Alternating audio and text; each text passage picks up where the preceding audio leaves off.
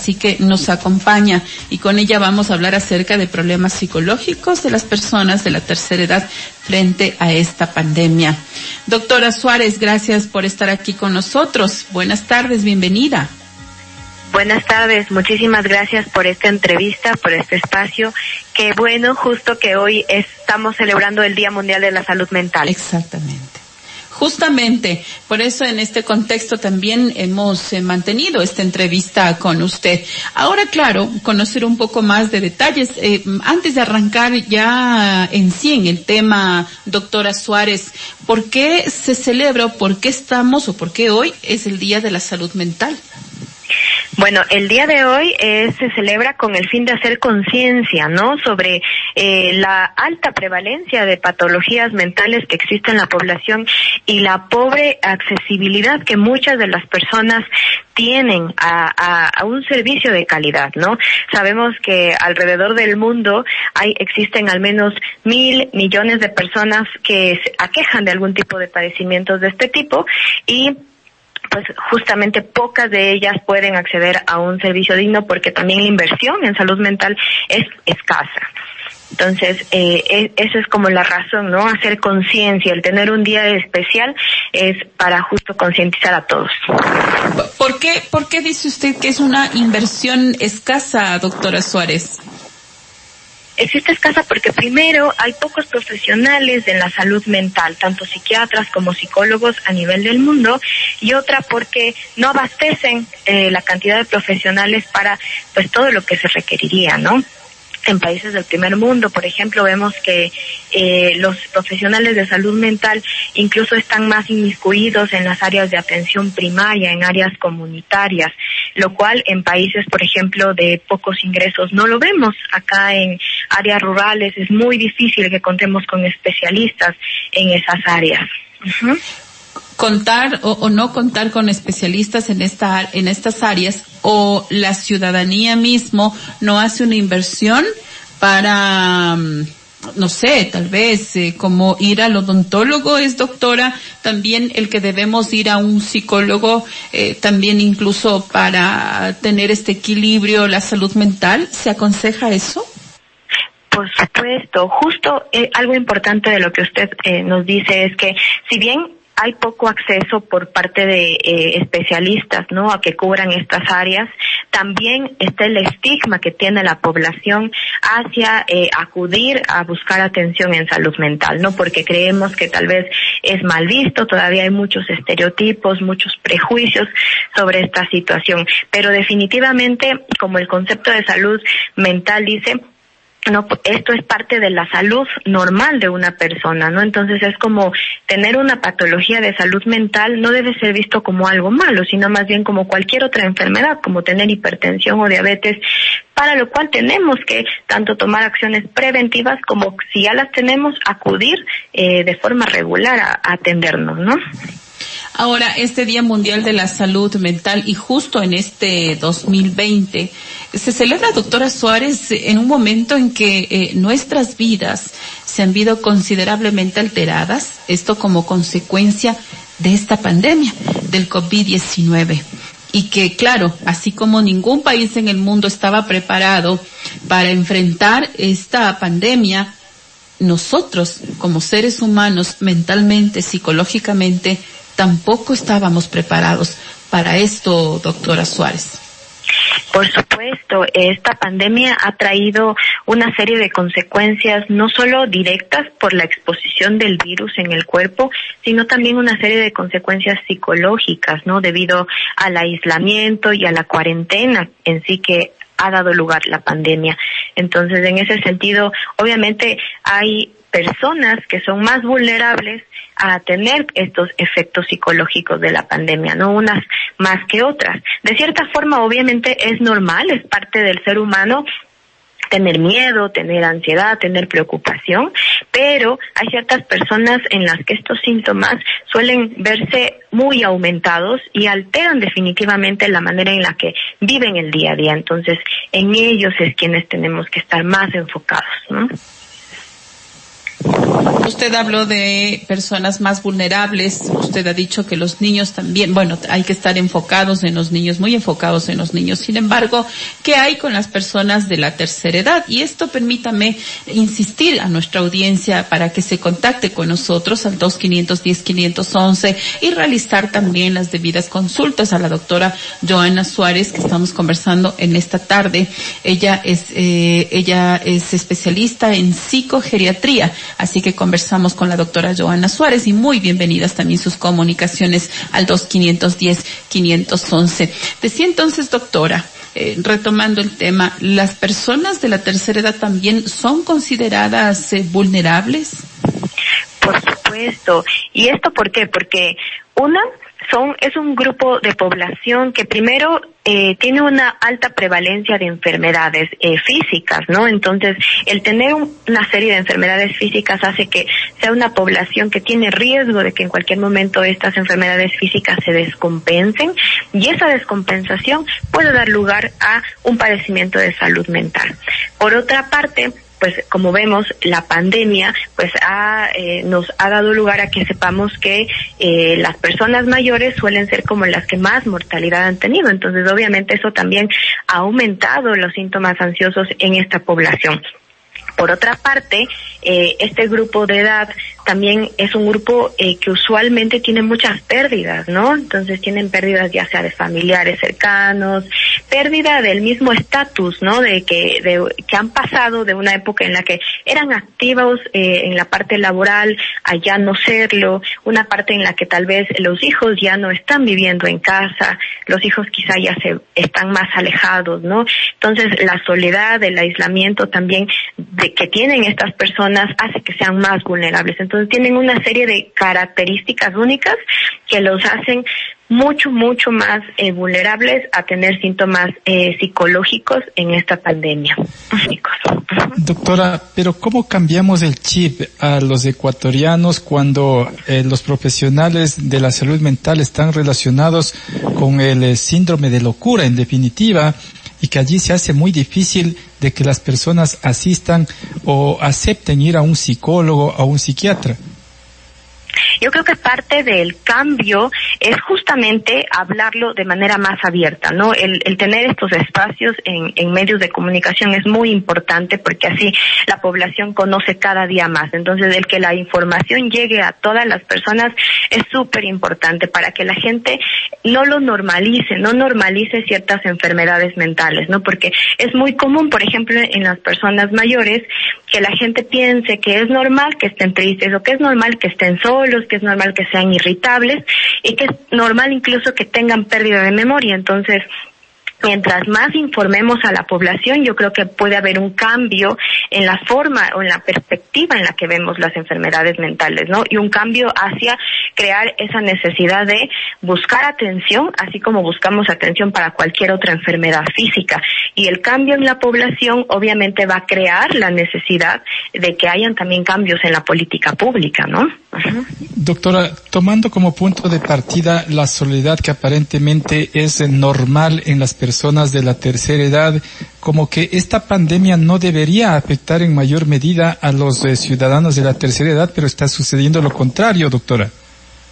Eh, claro, eh, usualmente, ajá, esta, esta pandemia, eh, si bien eh, nos hablan mucho de este distanciamiento que hay que tomar físico eh, con las otras personas para evitar el contagio, ha conllevado que haya un aislamiento social, ¿no? Y eso obviamente ha puesto más en riesgo a este tipo de, de poblaciones como son los, las personas mayores.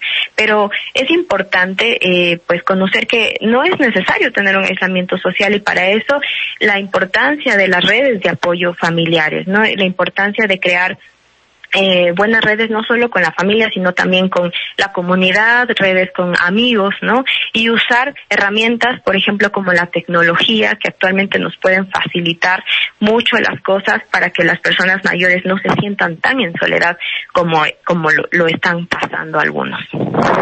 Síntomas, eh, doctora, precisamente, ¿qué síntomas son los que más atacan a las personas de la tercera edad en esta pandemia, como decimos, es un virus que prácticamente ha cogido desprevenido al mundo y que cada día se va generando más investigación, pero no sé cuáles son los aspectos muy comunes o factores comunes que identifican que hacen daño a las personas de la tercera edad.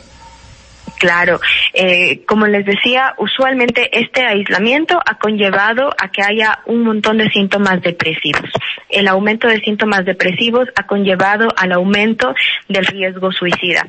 Se conoce, por ejemplo, por eh, datos no de pandemias pasadas, como la del 2003, en el que hubo el SARS-CoV-2, CoV-1 nada más, en la que se vio un aumento hasta del 35% de suicidio en las personas de más de 65 años. ¿eh? Ese es un dato importante. Eso definitivamente saldrá después de que se hagan las investigaciones, ¿no? Después de esta pandemia. Pero eh, en la práctica clínica se han visto una alta cantidad de trastornos de ansiedad, trastornos de pánico, síntomas depresivos, como dije, incluso trastorno de estrés postraumático. No solamente eh, esto afecta a las personas mayores, sino también a otros grupos, como habíamos mencionado, no los niños, personas que inclusive tenían ya una enfermedad mental previa, son gente más vulnerable, incluso los mismos profesionales de la salud que se ven en el día a día expuestos a tomar a veces decisiones difíciles, a ver la muerte de cerca o a enfrentar jornadas muy, muy eh, saturadas de trabajo, ¿no? Doctora Suárez, eh, este, esta pandemia, este COVID, este virus, eh, justamente eh, trae secuelas físicas, por ejemplo, aquellas eh, personas que son positivas, aquellas personas que incluso estuvieron en UCI, estuvieron con oxígeno, estuvieron también, bueno, no en una casa asistencial, en un, en un hospital, tal vez no requirieron, pero hay secuelas físicas, hay secuelas, por ejemplo, en el que eh, se tardan unos 3, 4 segundos ahora antes de reaccionar, eh, secuelas en sus pulmones. Ahora, ¿por qué poner en contexto esto? Hay secuelas también psicológicas ahora eh, con esta pandemia. Sí, claro. En las personas expuestas ya hay múltiples estudios que demuestran que eh, hay secuelas de síntomas psiquiátricos justo en la fase aguda del de, eh, contagio, así como secuelas a largo plazo. Sobre todo se habla de síntomas eh, que alteran el ánimo, como síntomas depresivos, pero también alteraciones en el sueño. Son síntomas que se quedan como de largo plazo y sabemos que el sueño obviamente pues es súper útil para regular toda nuestra parte afectiva. Entonces, eso da lugar a la vez a que hayan otro tipo de, eh, de, síntomas psiquiátricos, ¿no? Pero sobre todo los síntomas depresivos y los síntomas de alteraciones en el sueño son los que más se ven en aquellos que han sido expuestos directamente al virus, ¿no? Ahora, las personas que, por ejemplo, tuvieron que pasar justamente por eh, el, el, contagio, que pasar en unidades de cuidados intensivos, también tienen eh, síntomas, por ejemplo, de estrés postraumático, porque el estar ahí aislados, da mucho este tipo de secuelas, ¿no? Que se caracteriza por tener pesadillas, por tener un miedo intenso, por ejemplo, a volver a contaminarse, imágenes que los hacen eh, volver a reexperimentar eh, lo que vivieron. ¿Será tal vez un nuevo descubrimiento, no sé, algún nuevo síndrome? Eh, ¿Será después de conocerlo, de un, de un tiempo, de hacerlo tal vez una investigación en pacientes también, pacientes de la tercera edad o pacientes positivos COVID sin importar la edad? Eh, ¿Habrá luego, se descubrirá tal vez algún otro tipo síndrome por eh, el COVID, secuela del COVID, doctora? ¿Se podría haber esta posibilidad? Definitivamente, yo creo que eso no, no se podría descartar, ¿no? Es por eso que es súper útil eh, que participemos, porque se han dado muchos proyectos de investigación en la ciudadanía en la que pues se invita a participar de manera voluntaria, ¿no? No muchos colaboran, pero por eso es que es importante la investigación, ¿no? Como para poder saber cómo va a afectar a largo plazo el COVID en la en el bienestar e incluso en aspectos como la memoria que esto es importantísimo. Doctora Suárez, eh, nos hacen una consulta también ahora en, en interno una oyente y nos menciona, yo soy una persona de la tercera edad, ¿qué puedo hacer para salir de esta soledad?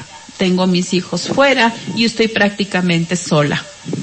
Claro, pues obviamente es muy difícil que uno pueda eh, tratar de cambiar algo que pasa, ¿no? Que es eh, realista, porque si tal vez los hijos están afuera porque ya tienen otras, eh, ya armaron su propio hogar, hay otros hijos que salen porque tienen que trabajar, pero eso también nos hace sentir en soledad a las personas, ¿no? Pero lo que sí es saber que tenemos que armar nuestra propia red de apoyo.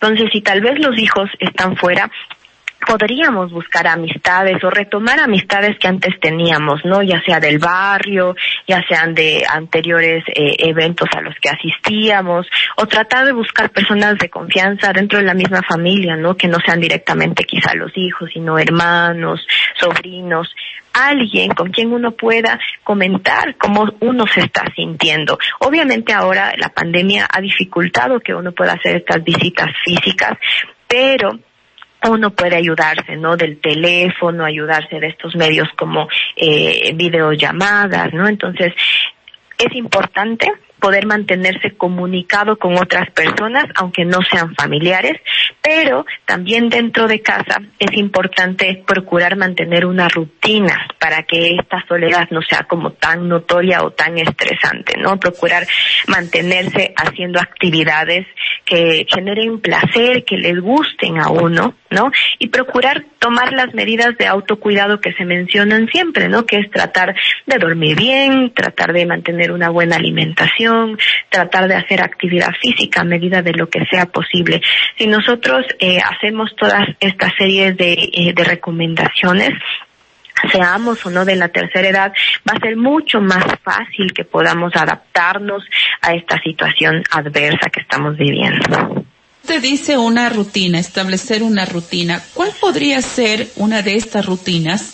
Eh, no sé, establecerse tal vez horarios, hacer a la manito las personas de la tercera edad, eh, a la mano tal vez me levanto, eh, tomo café, hago ejercicio, le llamo a mi hermana o llamo a mi hija, no, no sé, ese tipo de rutinas podría ser, doctora Suárez. Justo Justamente, ajá, eh, eh, sí, justo lo que usted dice, hacer un horario, un cronograma va a ser eh, que la vida sea más llevadera, ¿no? Cuando estamos en soledad. Entonces, procurar tener horarios exactos como para despertar, para dormir, horarios como para alimentarse, para que no se nos pase, porque muchos, muchas personas mayores nos comentan, ¿no? Que como están solos, a veces incluso pasan por alto los horarios de comida, lo cual es, pues, perjudicial. Entonces, sí, hacer horarios para eso, programarse de pronto en una semana cuántos días se van a hacer actividad física, cuántos días uno se puede dedicar a hacer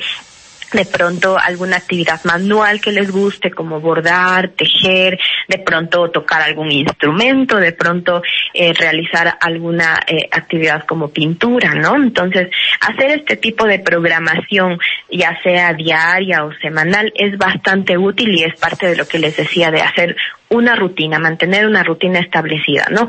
Incluso, por ejemplo, el solo hecho de mantener a diario eh, la higiene y, el arreglo personal es bastante importante para evitar que hayan estos síntomas eh, psicológicos, ¿no? Como efecto de la pandemia. Entonces, aunque no salgamos, procurar bañarnos a diario, procurar arreglarnos a diario, ¿no? Eso es bastante importante. Incluso la exposición al sol también es útil. Entonces, procurar en casa abrir las ventanas de, de, la casa, ¿no? Procurar que si no podemos salir porque no tenemos una, eh, una terraza o no tenemos un lugar, pues al menos eh, por la ventana, ¿no? Procurar que entre la luz porque eso disminuye incluso la probabilidad de tener síntomas depresivos. La línea del 2510-511 está habilitada para la participación ciudadana. Doctora, usted refería el uso de las tecnologías en las personas que prácticamente viven solos, pero ¿qué tanto puede resultar efectivo el uso de un teléfono para hacer una llamada para el acompañamiento de estas personas que normalmente no están familiarizados con la tecnología o los dispositivos electrónicos, doctora? Claro, eso es algo también, miren que eh, justo parte de estos prejuicios o estereotipos que uno tiene hacia las personas mayores es el pensar que ellos eh, pues ya no pueden aprender nuevas cosas o como que ya no se les va a dar, ¿no? si bien es cierto que el envejecimiento causa cambios a nivel cerebral por el mismo envejecimiento y eso va a hacer que, eh, por ejemplo, la eh, velocidad a la que uno aprende las cosas o a la que procesa la información es distinta que los jóvenes, esto no hace que ellos no puedan aprender. Vemos muchos ejemplos de personas que pueden eh, desarrollar habilidades ya en esta eh, etapa de la vida, incluso mejor que los jóvenes. Entonces, yo creo que algo importante es no darlo, no dar por hecho que no van a poder usar la tecnología, sino más bien tomarse el tiempo como familiares para enseñarles, para eh, pues reforzar esas, esos, esas enseñanzas para que al final puedan hacer uso de eso. Entonces, sí se ha visto que cuando uno trata de, de, de poner en práctica esto, pues es bastante útil.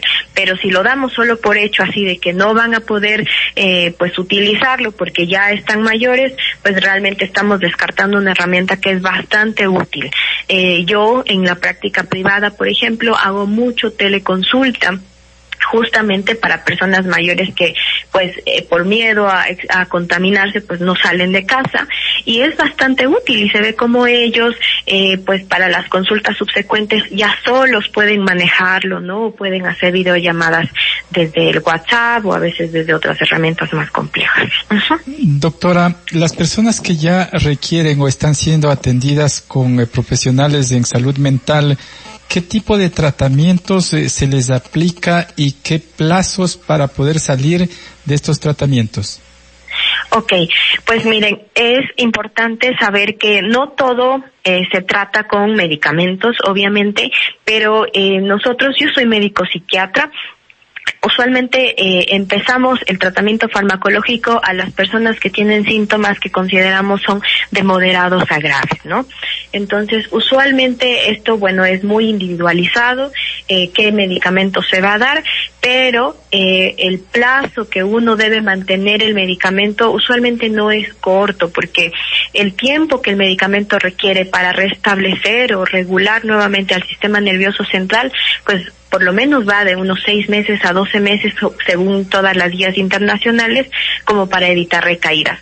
Es muy difícil que yo pueda predecir en cuánto tiempo la persona ya va a responder o en cuánto tiempo se va a recuperar, porque eso depende de muchos factores, ¿no? Entre ellos, obviamente, eh, la red de apoyo que tenga, la facilidad que va a tener para seguir el tratamiento, para adquirirlo, ¿no? Para pegarse a las citas, las enfermedades que tenga médicas fuera de la parte psiquiátrica. Entonces, es muy individual esto, pero lo que sí quiero decirles es que según datos, hasta el 80 o 90% de personas que tienen un cuadro depresivo pueden revertir este cuadro. Entonces, eso nos da eh, la apertura para decir, hay que tratarlo y no hay que dejarlo pasar por alto, ¿no? Porque la calidad de vida puede ser mucho mejor en las personas que se tratan y que acuden a estos servicios de salud mental. Doctora, ¿cómo se evita la farmacodependencia en un paciente que ya empieza a tomar medicamentos? Ok, justamente es un tema que hace a veces que las personas tengan miedo de acudir a un psiquiatra o miedo de acudir a un profesional que va a prescribir este tipo de fármacos, ¿no? Cada medicamento tiene su utilidad, pero en general los profesionales, sobre todo que nos dedicamos a las personas mayores, usualmente damos medicamentos que no crean esa dependencia o que no crean como eh, adicción, como es el miedo que tienen, ¿no? Entonces, esa es la importancia de acudir con profesionales que sepan, porque muchas veces eh, también hay la tendencia a automedicarse o tomar lo mismo que tomaron, que tomó el primo, el amigo, la vecina, y ahí sin, cuando no hay la supervisión médica, es cuando puede haber ciertos efectos tal vez eh, eh, que no son beneficiosos o incluso dependencia cuando se usan fármacos que son que causan ese tipo de, de situación no pero usualmente eh, si uno tiene una supervisión médica adecuada y si uno sigue las indicaciones el riesgo de que eso ocurra es muy bajo. En general los medicamentos que se prescriben no son con el fin de crear farmacodependencia ¿eh? Doctora normalmente lo que ocurre en algunos pacientes es que como usted ya dijo suelen auto medicarse y normalmente ocurre que hay pacientes que no suelen dormir bien o no pueden dormir y se automedican. ¿Qué tan recomendable es tomar pastillas para el insomnio o para poder no. dormir? Claro, ese es, es, un problema que lo vemos bastante, ¿eh? porque las personas que no pueden dormir suelen usar un tipo de medicamentos que son incluso controlados y que eso sí causan dependencia a largo plazo o incluso otros efectos que no son beneficiosos para las personas mayores. Entonces, los profesionales de la salud eh, no tratamos el insomnio así nada más como un síntoma, sin, como un tratamiento para eso. Tenemos que evaluar ¿Por qué es el insomnio? Porque el insomnio muchas veces es un algo secundario a un cuadro depresivo o secundario a un cuadro de ansiedad. Entonces, cuando uno valora eso en el paciente, muchas veces no necesita prescribir un hipnótico o un sedante, sino más bien tratar la ansiedad o tratar la depresión y por consecuencia se regula el sueño. Entonces, el consejo que yo les daría es no se automediquen, no, el sueño el no el tener problemas de sueño no es nada más así de que me tomo algo para dormir, sino que requiere una evaluación muy extenuante por un profesional calificado para saber por qué es y saber cómo regular de la mejor manera.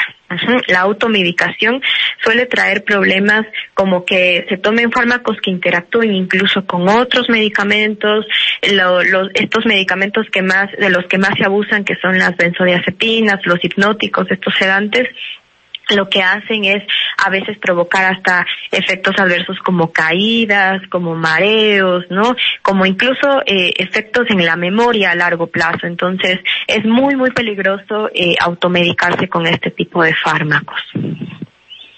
Suárez, Doctora Suárez, sería importante conocer también estas recomendaciones a todos los ciudadanos en este tiempo también eh, de pandemia, pero también diferenciar, por ejemplo, si es que debemos buscar la ayuda psicológica, me refiero ayuda más bien con psicólogo o con psiquiatra. Ahí, por ejemplo, ¿cuál es, cuál es el primer especialista que deberíamos ver? Por ejemplo, en el caso igual que hemos estado en la cuarentena, estuvimos en el encierro, salimos al trabajo, salimos igual con, con un tema de, de, de zozobra o tal vez ansiedad en el que no sabemos si nos vamos a contagiar. Incluso muchas personas de la tercera edad nos han llamado a decirnos que tienen pánico, pánico salir hasta la tienda y que si es que podrán salir, nos llaman y nos preguntan, ¿puedo salir a la tienda? ¿Será que ahora que hay el feriado me podré dar una vueltita, aunque sea en, en, en la, en el barrio? ¿Podré hacer eso? ¿No me contagiaré? Eh, ese tipo de personas ya es un, eh, es un síntoma o signo, más bien dicho, de que deben recibir ayuda. ¿De quién? ¿De un psicólogo o de un psiquiatra, doctora Suárez? Claro, mire, tanto los psicólogos como los psiquiatras somos profesionales que estamos capacitados para poder, si atendemos a un paciente, orientarle sobre si necesita nuestro apoyo o necesita solo la del el otro profesional, ¿no? Pero en general, el psiquiatra va a atender casos de moderados a graves, es decir, cuando los síntomas, ya sea de alteraciones en, en el ánimo, de, de, ansiedad o de miedo, por ejemplo, a contagiarse, alteran funciones vitales, por ejemplo, alteran el apetito, hacen que la persona baje de peso, cuando por el miedo intenso la persona no duerme ya por un tiempo prolongado, cuando por esto la persona, por ejemplo, se aísla o cuando vienen fantasías de querer morir, esas señales nos indican que son síntomas ya no leves, son síntomas de moderados a graves que definitivamente van a ameritar un tratamiento probablemente farmacológico. Entonces es ahí cuando el psiquiatra va a entrar como en, en acción porque el psiquiatra pues primero fue médico antes de hacer la especialidad en psiquiatría, entonces sabe el manejo psicológico, mientras que el psicólogo es un profesional que eh, se va por esta rama más de eh, tratar la parte eh, psicológica, ¿no? Más allá del manejo de fármacos. Entonces, la diferencia es básicamente cuando los síntomas ya llegan a alterar las funciones vitales como apetito, sueño, nivel de energía, ¿no? Y pensamientos de muerte, es cuando ya quizá uno requiere un psiquiatra, ¿ok? Porque el manejo probablemente va a ser farmacológico, pero Inclusive cuando el paciente va a un psiquiatra, muchas veces es importante complementar con el apoyo psicológico, ¿no? Entonces, porque se ha visto que el tratamiento combinado de fármacos más el tratamiento psicológico da muchos mejores resultados. Ahora, claro, eh, ¿cómo, ¿cómo la ciudadanía podría darse cuenta de que ya necesita una, una atención eh, psicológica? Si bien es cierto, doctor, es importante en, eh, tener en cuenta que necesitamos gozar de una salud eh, mental eh, obviamente equilibrada, adecuada y que debemos acudir donde el psicólogo. Sin embargo, en esta época de pandemia, ¿cuándo es un signo en el que ya en casa podríamos darnos cuenta o saltan las alarmas para decir, oh, oh, aquí, aquí ya necesitas ayuda profesional de un psicólogo?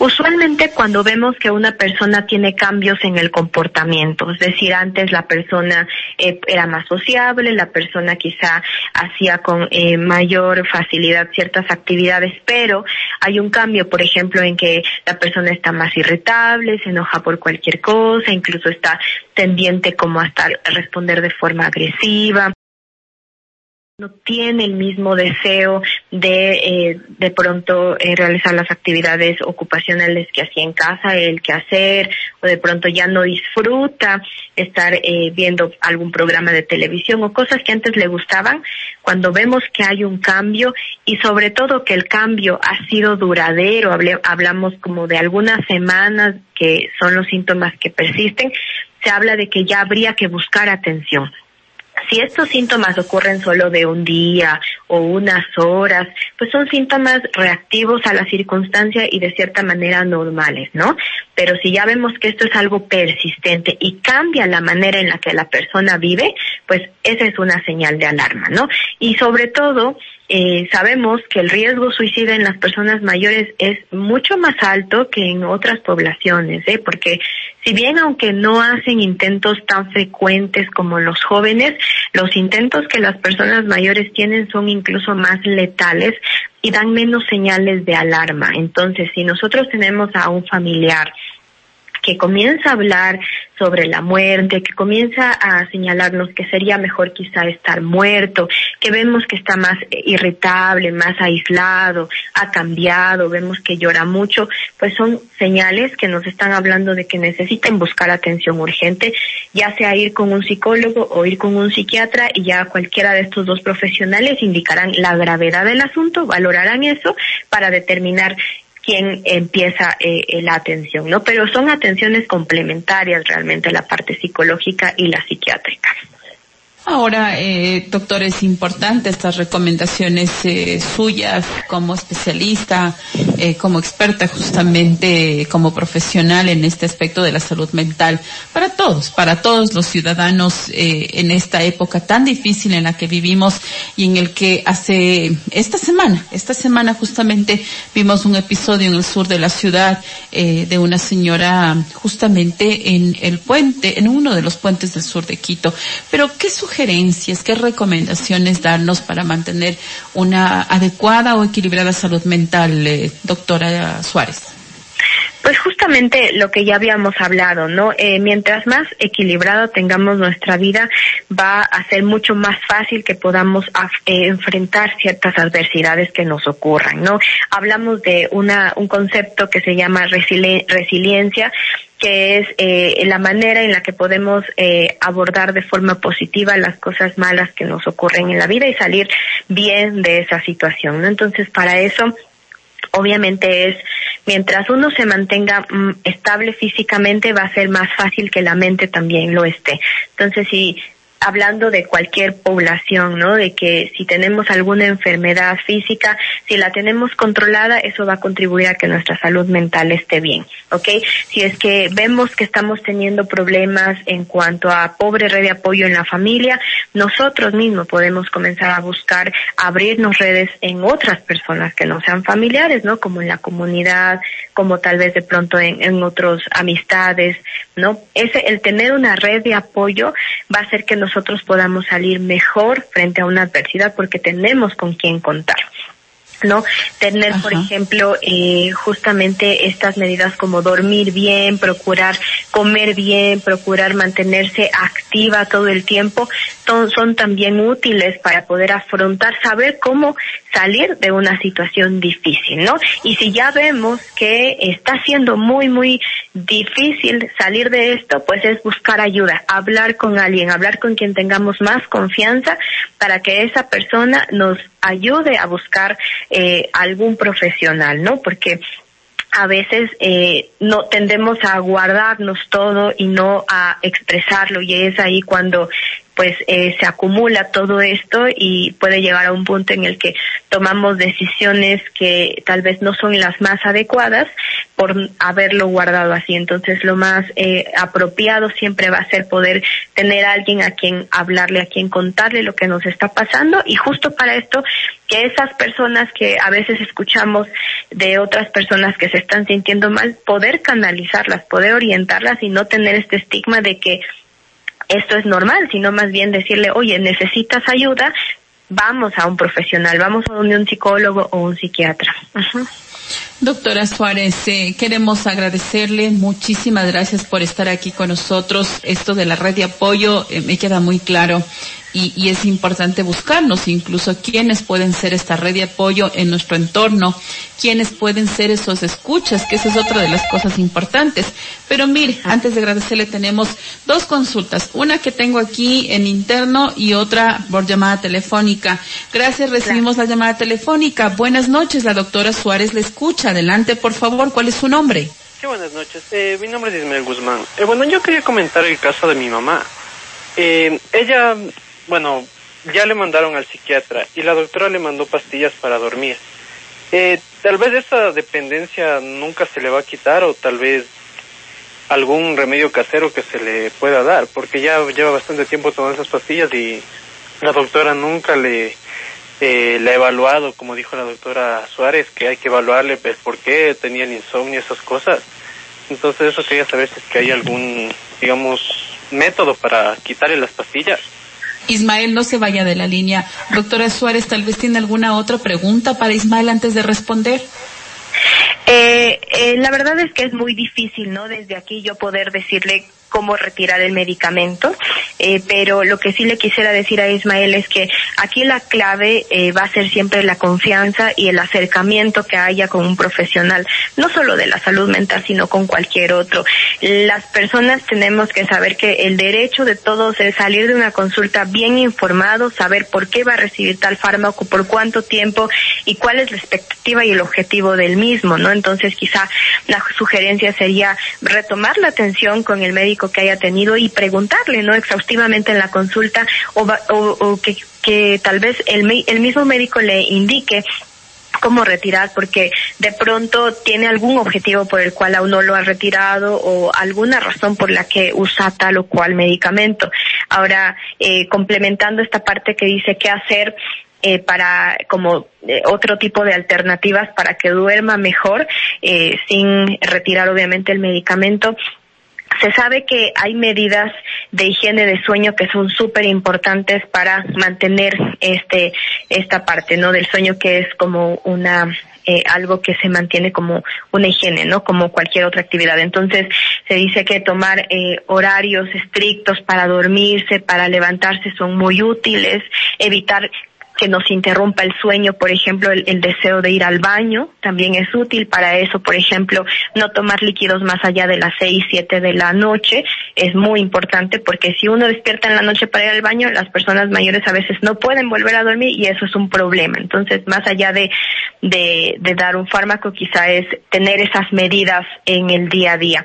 Otra cosa es, por ejemplo, evitar tener estimulado el cerebro justo cuando uno va a acostarse, entonces no es recomendable que esté uno acostado viendo la televisión porque el cerebro se queda activo y en ese modo es más difícil que pueda conciliar el sueño. Entonces procurar ver tele una o dos horas antes de que uno vaya a acostarse, igual procurar no hacer ejercicio una o dos horas antes de acostarse, ¿no? O evitar estas bebidas estimulantes, el café, las bebidas energizantes, té, pero como tal, pues difícil que yo les pueda decir cómo retirar el fármaco, ¿no? Yo creo que más bien es como eh, apegarse más al médico o buscar otro otro médico, ¿no? Que, que con el que la persona se sienta en confianza y con quien puedan tener claro los objetivos del tratamiento. Doctora mm, Ismael, muchísimas gracias por contactarse con nosotros. Al final de esta entrevista, si es que la doctora accede, eh, podremos tener el número personal de la doctora al aire, tal vez para algún tipo eh, de consulta. Eh, voy para finalizar, doctora. Dice, otra consecuencia, me escribe un oyente, otra consecuencia del mal descanso es dormir cerca de vías principales e iluminadas toda la noche. Yo descanso con tablas en ventanas que aíslan luz de mis vecinos, es la única manera que reduje a medicinas que me dieron para tratar neurología eh, disparada por estrés laboral y social hoy en día. Y termina la señora o señor dice, porque yo sé, hasta valeriano, lechuga es contraindicado. Doctora, ¿qué responderle, qué decir a la oyente? Sí, justo estas medidas de higiene de sueño que hace ratito les estuve diciendo, ¿no? De tener horarios fijos, de no tomar líquidos tan tarde, de no tomar estimulantes, de no ver eh, televisión u otras cosas antes de dormir. También incluyen cosas como procurar ver que en nuestra cama eh, sea cómoda, procurar ver que en la noche esté eh, bien opaca la luz, que el, incluso la temperatura del lugar donde dormimos sea eh, cómoda para nosotros. Todo eso, el percibir eso nos ayuda a tener un mejor sueño y obviamente a que no tengamos que eh, pues recurrir a eh, otro tipo de cosas, ¿no? Ahora, en sí, eh, no hay ningún estudio que demuestre que hayan eh, ciertos ciertas hierbas o incluso la valeriana que sea útil ¿eh? entonces hay a, personas que les sirve a otras que no entonces realmente como recomendación médica no están el uso de ningún tipo de hierbas ni productos naturales más bien es procurar tener estas medidas de higiene de sueño como bien estrictas desde muy jóvenes para evitar que esto, eh, cuando lleguemos a una edad en la que sea más difícil, pues se complique. Es con el tema del, del trabajo, a veces uno, uno es difícil establecer, ¿no? Pero hay que procurar, sin lugar a duda, hay que procurar. Doctora, no sé si es que podemos dar su número de teléfono para consultas con usted. Claro, con mucho gusto. Me pueden contactar al 099-665-8232. Voy a repetir de la doctora Joana Suárez, 099-6658-232. Sí, yo soy médico psiquiatra e hice una subespecialidad en psiquiatría de adultos mayores, entonces estoy más como enfocada en esa área de la salud mental. Ok. Doctora Suárez, muchísimas gracias por estar aquí con nosotros, muy amable, muy gentil también por responder todas estas inquietudes, ¿no? Em, en el contexto del Día de la Salud Mental, pero también en eh, esta emergencia mental también que vivimos todos los ciudadanos del mundo. Muy amable. Muchísimas gracias por la, eh, por la entrevista. Un gusto un gusto para nosotros también y esperamos continuar eh, contando con eh, su conocimiento, con su profesionalismo aquí en las radios de la ciudad en Pache FM 102.9 y también en Radio Municipal. La doctora Joana Suárez, médica, psiquiatra especialista en psicogeriatría, con ella hemos estado conversando acerca de estos problemas psicológicos eh, frente a esta pandemia que es importante. Y a, a todos creo en algún momento, todos en algún momento nos afectó. En algún momento nos afectó. Tal vez tuvimos un eh, eh, arranque de iras, eh, ansiedad también, las preocupaciones. Recién se llenó un, un test psicológico a propósito, en el que sí te hace pensar qué pasó, em, en el que no estabas acostumbrada tal vez a, o acostumbrado también eh, irritabilidad o ser tan irritable eh, o de forma inmediata. Y este tipo de síntomas también o este tipo de signos te alertan a ti, a ti mismo deben alertarte y debemos estar pendientes de que necesitamos esta ayuda profesional sin necesidad, sin necesidad de llegar, por ejemplo, a episodios de, ansiedad muy graves, sin necesidad también incluso de, de, de, que salten estas alarmas mentales, como lo decía yo a la doctora Suárez. Es, em, esto debe ser como parte de una visita igual de prevención una visita también eh, al odontólogo. De la misma manera tiene que ser esta visita al psicólogo. Así que hay que, hay que hacer, hay que, hay que revisar esto. 18 con 50, Jorge, hemos aprendido esta red de apoyo que es importante que nosotros debemos tener, el realizar rutinas también para las personas de la tercera edad y por qué no también nosotros realizar estas, estas rutinas cuando las personas igual están realizando teletrabajos. Así que mira, te tocará hacer también esta rutina, Jorge, y hay que acostumbrarse a dormir